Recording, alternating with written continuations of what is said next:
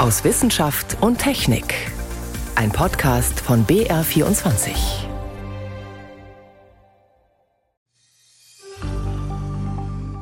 Mein Name ist Bond, James Bond. Nein, der moderiert heute leider nicht. Aber es geht bei uns später um die Physik in James Bond-Filmen. Und so viel sei schon mal verraten: Naturwissenschaftliche Gesetze werden da teilweise ziemlich strapaziert und manchmal auch außer Kraft gesetzt. Außerdem sprechen wir über mögliche Kandidatinnen und Kandidaten für den Medizinnobelpreis. Doch zuerst beschäftigen wir uns damit, wie denn die Klimapolitik der nächsten Bundesregierung aussehen könnte. Das sind drei unserer Themen. Am Mikrofon ist David Globig.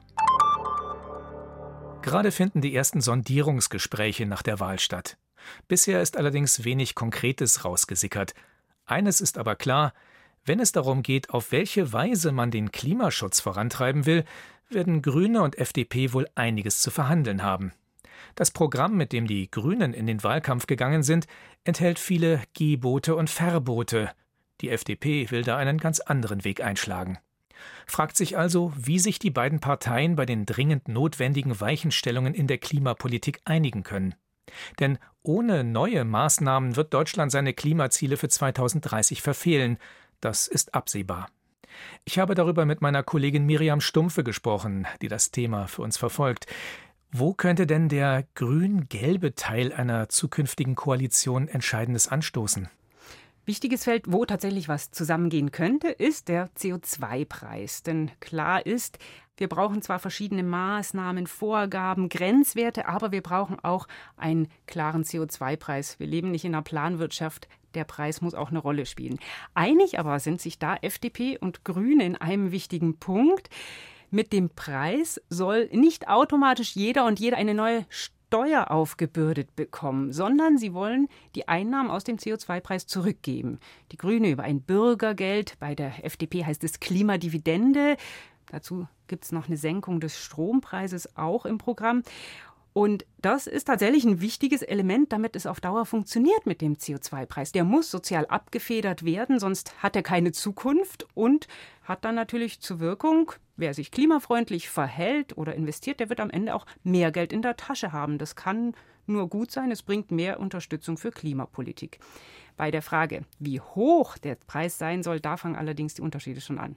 Was heißt das jetzt in Zahlen? Die Grünen wollen den Preis für CO2, das bei der Erzeugung von Wärme oder im Verkehr ausgestoßen wird, bald steigen lassen auf 60 Euro. Gerade liegt er noch bei 25. Die FDP sagt, der soll sich gemäß eines festen CO2-Budgets, das man diesem Bereich zuweist, da soll sich der Preis am Markt bilden. Auf mittlere Sicht soll das eh so laufen laut Klimaschutzgesetz. Aber das ist halt nicht so eine klare Vorgabe wie die Ansage in fünf Jahren 60 Euro. Da ist spannend, wie das ausgeht. Wie sieht es denn mit ganz konkreten Maßnahmen für den Klimaschutz aus, beziehungsweise mit festen Vorgaben? Da gibt es ja ganz viele Vorschläge bei den Grünen, etwa einen Kohleausstieg bis 2030 statt bis 2038.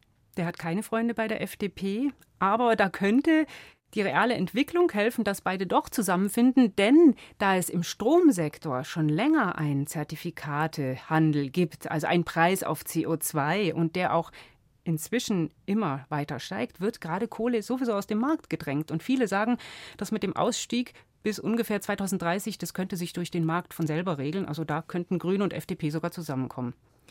Wie sieht es denn beim Thema Tempolimit auf der Autobahn aus?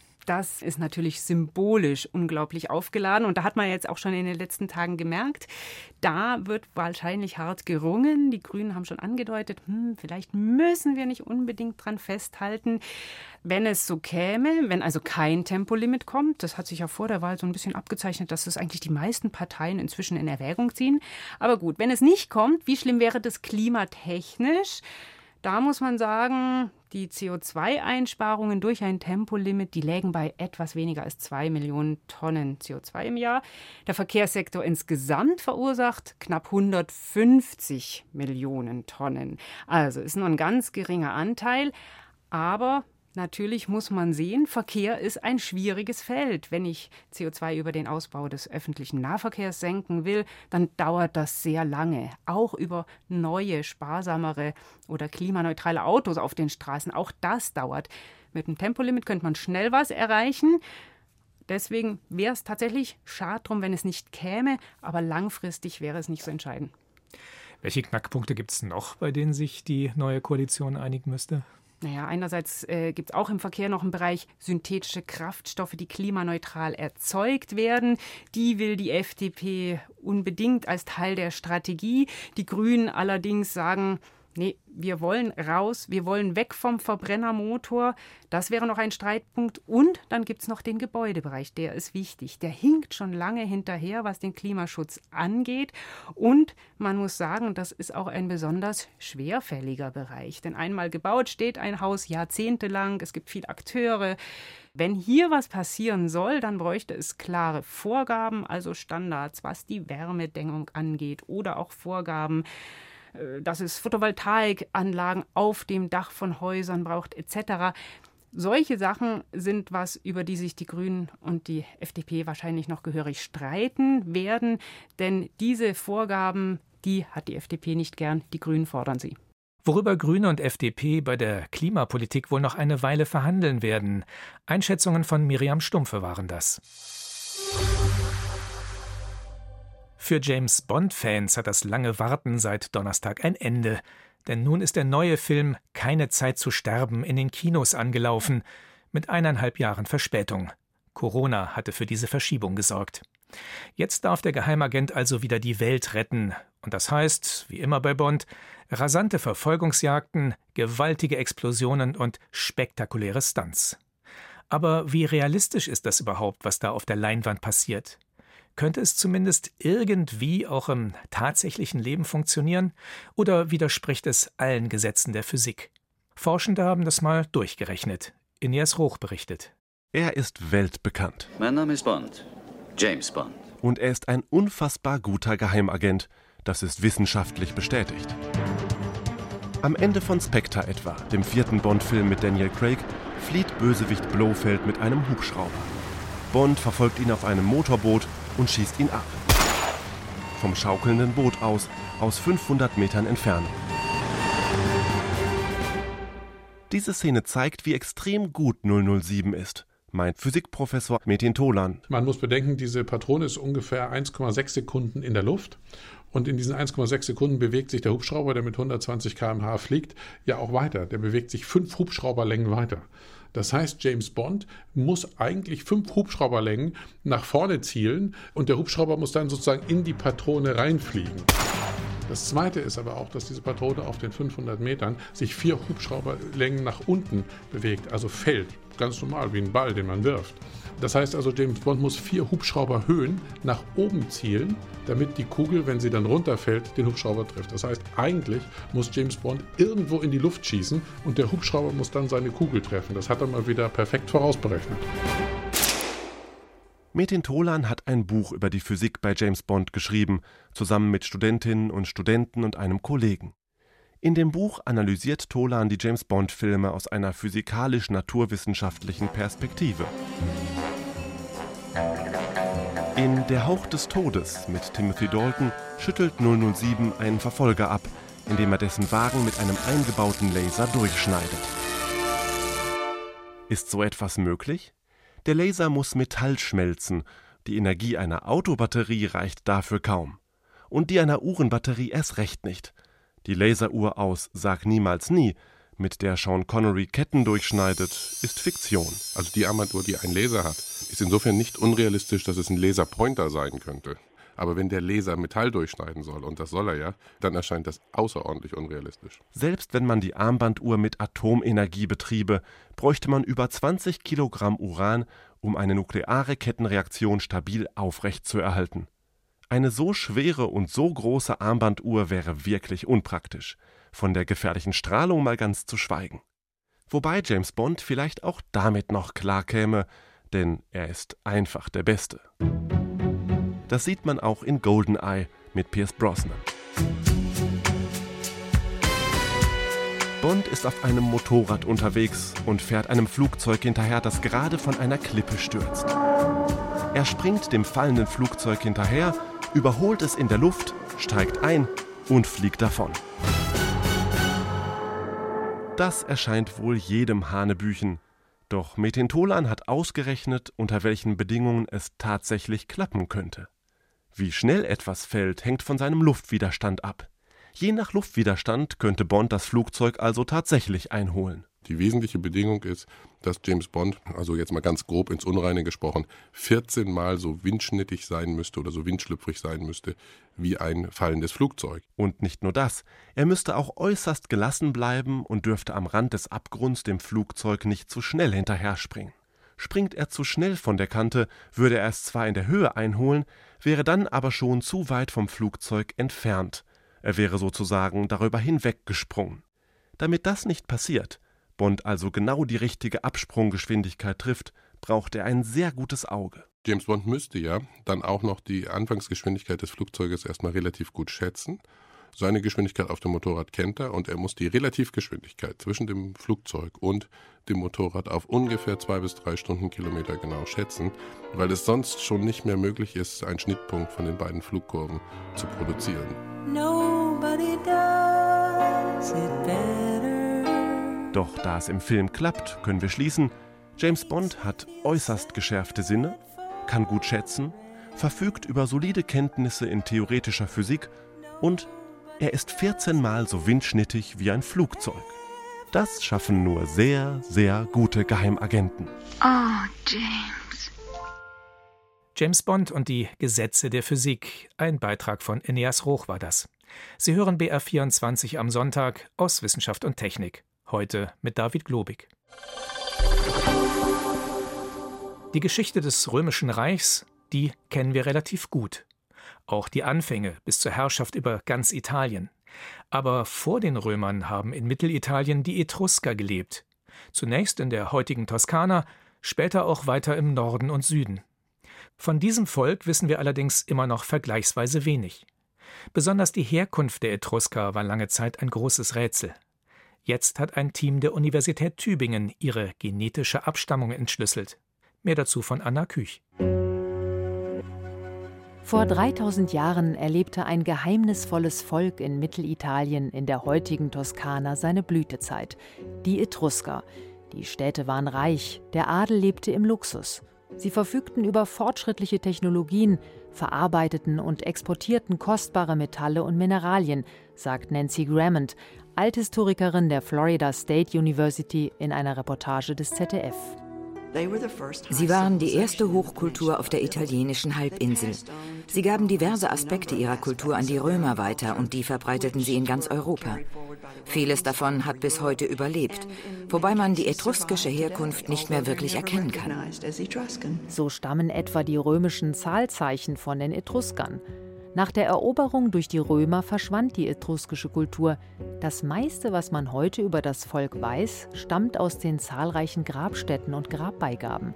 Umstritten war lange Zeit ihre Herkunft. Der Italiener Cosimo Poste von der Universität Tübingen und sein internationales Forschungsteam hat nun die genetische Abstammung entschlüsselt. Wir haben entdeckt, dass die Etrusker nicht eigentlich aus Anatolien stammen, wie die griechische Schriftsteller Herodot behauptet, sondern die Etrusker stammen aus der Region und bewahrten aber eine andere Kultur und Sprache als andere italienische Bevölkerungsgruppe aus derselben Zeit. Die Etrusker waren also nicht zugewandert, wie lange angenommen, sondern stammten aus Italien. Für die Studie untersuchten die Forscher die Überreste von 82 Individuen aus zwölf etruskischen Fundstätten in Mittel- und Süditalien. Und zuerst wir haben ein kleines Loch gemacht, um Knochenpulver zu bekommen. Und danach wir haben DNA aus diesem Knochenpulver extrahiert. Diese DNA verglichen die Wissenschaftler mit Genmaterial von anderen Völkern, die zu der Zeit lebten, und entdeckten einen ähnlichen genetischen Hintergrund. Das verweist darauf, dass die etruskische Bevölkerung wirklich lokal entstand Cosimo Poste und sein Team untersuchten auch, welche Einflüsse andere Populationen auf die Etrusker hatten und wann es eine Durchmischung gab. Der Genpool für die ersten 800 Jahre vor Christus war stabil. Aber danach, nach Christus, mit der römischen Kaiserzeit, wir haben eine große, große Veränderung gesehen, mit vielen neuen Gene. Wenig später allerdings starb die etruskische Kultur aus. Die Gallier hatten die Etrusker immer wieder angegriffen und ausgelaugt. Dann kamen die Römer und nahmen die geschwächten Städte ein. Innerhalb von zwei Jahrhunderten wurde Etrurien Teil des römischen Reiches. Allmählich hörten die Etrusker auf, ihre Sprache zu sprechen und nutzten die Sprache der Eroberer, Latein, erzählt Judith Threadling, Althistorikerin vom British Museum in London. Die Menschen hörten im ersten Jahrhundert vor Christus auf, Etruskisch zu sprechen. Und das ist der Zeitpunkt, zu dem für uns die Etrusker als Volk, als Einheit aufhören zu existieren. Nach wie vor geheimnisvoll ist der Ursprung der Sprache der Etrusker. Sie ist nicht mit den heute in Europa vorherrschenden indogermanischen Sprachen verwandt. Die Wissenschaftler vermuten eine Verbindung zur rätischen Sprache, die bis ins dritte Jahrhundert nach Christus im Alpenraum gesprochen wurde.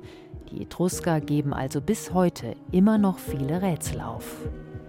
Aber immerhin zur Herkunft weiß man jetzt mehr. Anna Küch berichtete.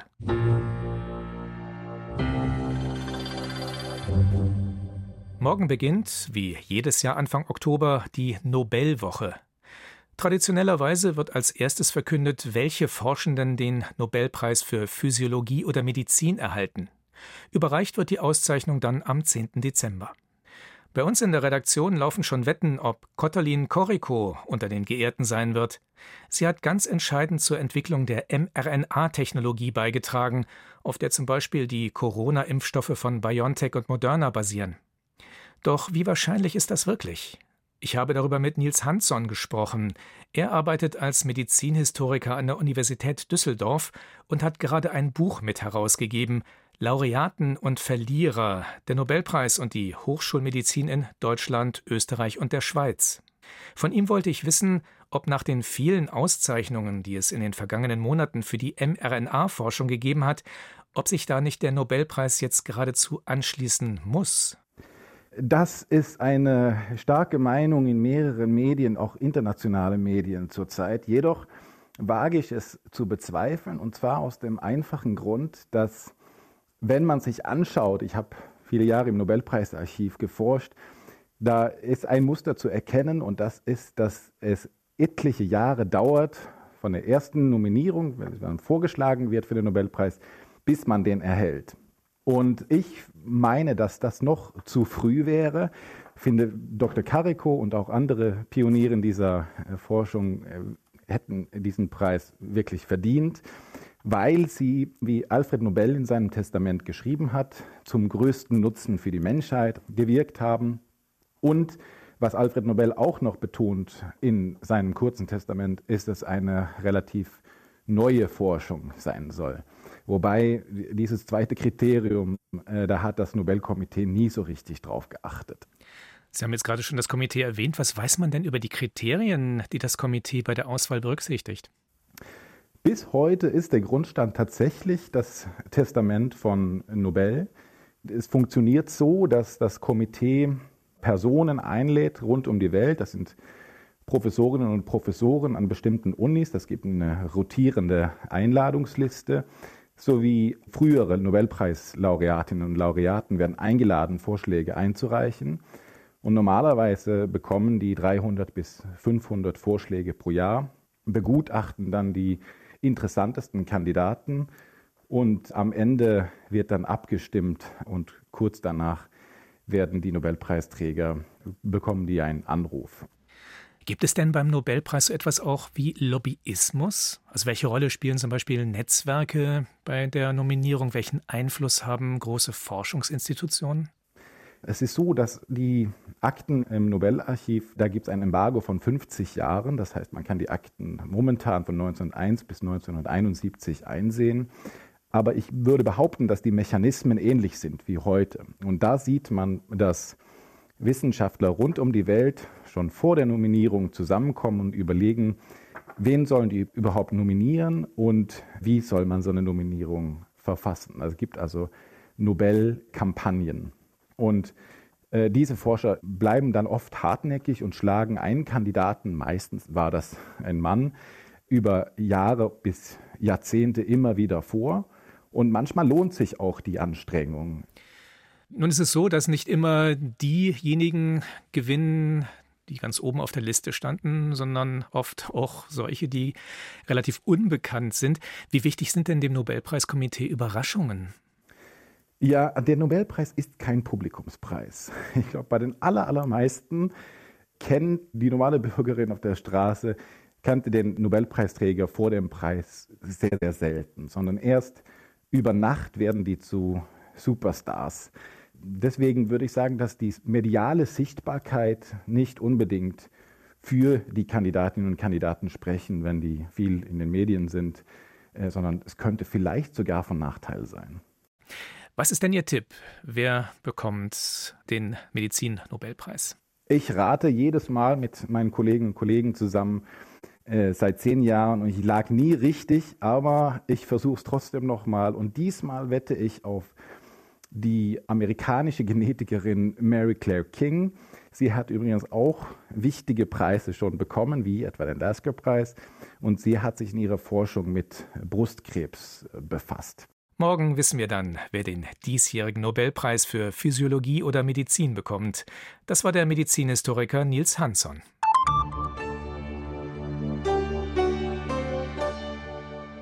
Vielleicht gibt es ja tatsächlich Menschen, die die Sterne deuten, um vor allen anderen zu wissen, wer denn mit einem Nobelpreis ausgezeichnet wird. Ich halte das zwar für absoluten Blödsinn, aber ein Blick in den Nachthimmel, der lohnt sich immer. Was man da im Oktober zu sehen bekommt, das weiß Yvonne Meyer. Der Herbst zeigt sich mittlerweile auch am Nachthimmel. Einerseits sind die dunklen Nächte wieder richtig lang, Ende des Monats dann 13,5 Stunden. Und die Sternbilder verraten es. Besonders markant ist das Herbstviereck, das vom Sternbild Pegasus gebildet wird. Das geht gleich am frühen Abend im Osten auf und wandert die Nacht über hoch an den Himmel hinauf. Bis auf den Mars sind alle Planeten in den Oktobernächten zu sehen.